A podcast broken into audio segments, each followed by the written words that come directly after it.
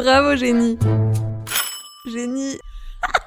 Figurez-vous que les génies semblent être partout. Ils ont sévi à toutes les époques et sur tous les continents. Néanmoins, aujourd'hui, nous allons voir qu'il y a parfois des prénoms de génies, enfin de génies en, deux mots, hein. Eugénie c'est pas le prénom en question. Bref, il y a parfois des prénoms plus prédisposés que d'autres pour trouver l'inspiration dans le vaste monde des inventions. La preuve, après la découverte du vaccin par Edward Jenner dont je vous ai parlé dans le dernier épisode de Bravo Génie, eh ben c'est un autre Edouard que nous accueillons aujourd'hui. Salut Edouard Salut à toi, code du bureau, oublié Salut à toi, les collègues. Bon week-end, Michel. Salut à toi, machine à café.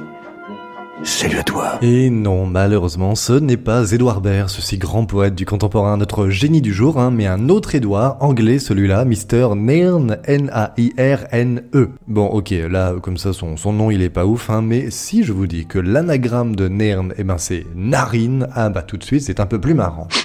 Mais alors, qu'a donc bien pu inventer Édouard? Et s'est-il rendu compte qu'en enlevant une seule lettre à son nom, on passait de Nern à Nen, et donc à un fan potentiel de Joséphine Ange Gardien? Mhm. Et par solidarité de prénom, aurait-il voté Balladur en 95 face à Chirac? Je vous demande de vous arrêter. Autant de questions dont vous n'aurez pas toutes les réponses dans ce nouvel épisode de Bravo Génie intitulé Edward l'effaçant.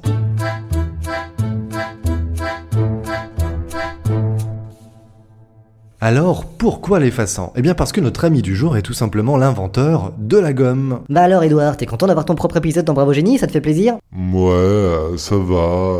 Gomme ci, gomme ça. Hé je sens qu'on va s'éclater niveau jeu de mots aujourd'hui. Bon, Ed, il est né en 1726 en Angleterre, donc plus précisément dans le sud-est du pays, au milieu d'une petite localité baptisée Sandwich, euh, comme un sandwich, ouais. Alors c'est un bon nom hein, pour une pause déj, hein, mais un peu plus chelou quand même pour euh, le nom d'un village. Mais bon, c'est comme ça en tout cas. En fait, ça viendrait de l'anglo-saxon ancien et ça voudrait dire, attention, soit bourg sur sol sablonneux, voilà, hein, soit lieu fortifié où le commerce a lieu. Ce qui, je vous le concède, n'a absolument rien à voir. Mais heureusement, comme c'est pas le sujet de notre histoire, eh ben... On s'en fout,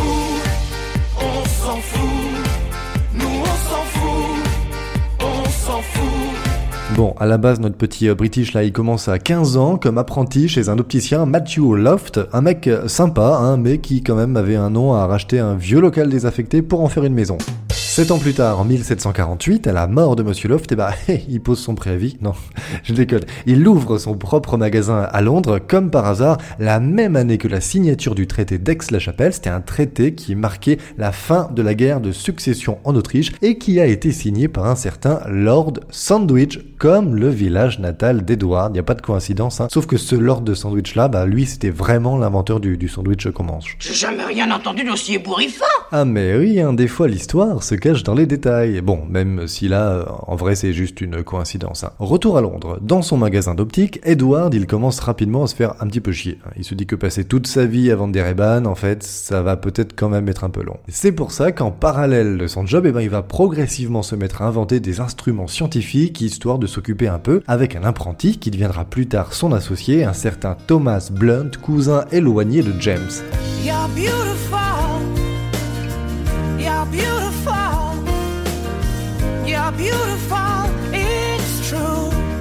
Bon, ok, cousin très éloigné. Hein. Donc, Edouard et Thomas, ils vont tous les deux se creuser les méninges pour essayer d'inventer des trucs. Et ensemble, eh ben, ils vont créer euh, un télescope, un microscope portatif, un générateur électrostatique, euh, des aimants, ok, ainsi qu'un baromètre marin qui a même été utilisé lors du voyage de découverte de l'Antarctique par le navigateur James Cook, qui, ben, du coup, pouvait dire Ça sent la pluie. Alors, pour réaliser toutes ces inventions, forcément, Edouard Nern Larine, là, il prenait euh, plein de notes pour faire ses calculs, pour dessiner ses croquis, etc. Et pour prendre des notes, eh ben, il avait besoin d'un papier et d'un crayon de mine modèle HB que son prof d'art plastique lui avait demandé de ramener. Non, sauf que souvent en fait, avant de trouver la bonne formule, bah, notre génie il se trompait hein, et devait donc effacer ce qu'il avait écrit sur sa feuille plutôt que d'en reprendre une nouvelle, car quand même, le papier c'est un arbre qu'on a tué et aujourd'hui il faut faire attention à la nature. La disparition des forêts dans le monde a de nombreuses conséquences.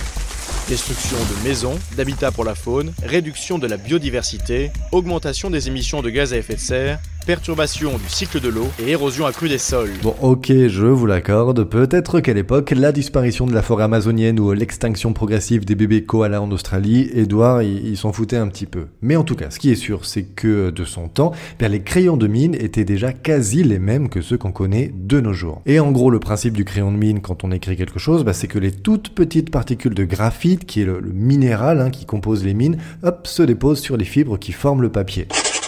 Et jusque dans les années 70, enfin 1770, hein, pour effacer un truc, on utilisait de la mie de pain, voilà, le sorte de chapelure qu'on tamponnait sur sa feuille, des fois on la trempait même dans du lait avant, ça retirait le graphite de la mine, et du coup ça faisait disparaître un peu ce qu'on avait écrit. Et je dis bien un peu, car... Même si je sais que tout s'efface. Le problème de la mie de pain, eh bien, c'est que ce n'était pas hyper efficace. Voilà. Et puis, ouais, souvent, en plus, on l'a trempé dans du lait, je vous l'ai dit, hein, avant d'effacer. Donc, dès que le lait avait tourné, je vous dis pas l'odeur. Tout ça, ça avait le don d'agacer fortement notre ami Edouard, qui perdait un temps fou à effacer lorsqu'il bossait sur ses formules et ses calculs. Des fois, ça l'agaçait même tellement qu'il regardait sa mie de pain inefficace en lui disant Tu es comme le H de Hawaï.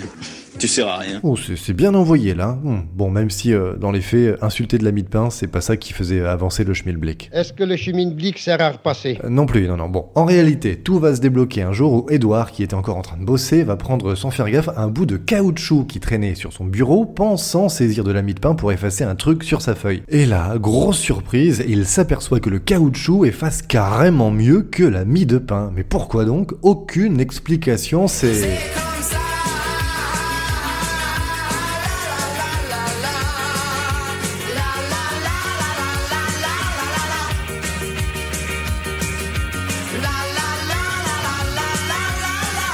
Très vite, Mister Edward il va comprendre qu'il a mis la main sur un bon filon là, hein, et c'est pour ça que peu de temps après sa découverte, il va commencer à mettre en vente dans son magasin des petits bouts de caoutchouc rectangulaires, assurant à qui voulait l'entendre que c'était le truc imparable pour effacer le crayon. Et ça marche, en quelques jours seulement, le mec écoule des stocks entiers de caoutchouc, vendus à prix d'or en plus, hein, genre les morceaux ils faisaient seulement un demi-pouce, en gros euh, c'est des petits carrés d'1,27 cm de diamètre, des petits objets pour un maxi succès qui partent donc comme des petits pains.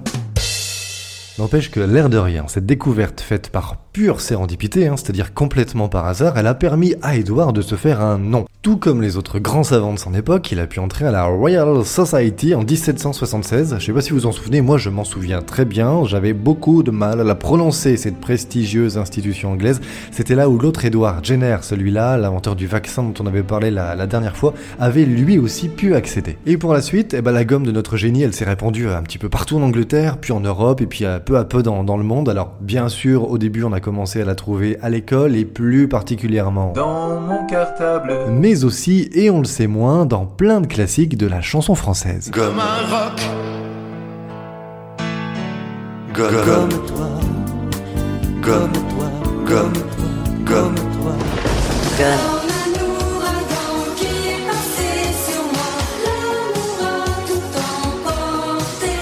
Gun, gun.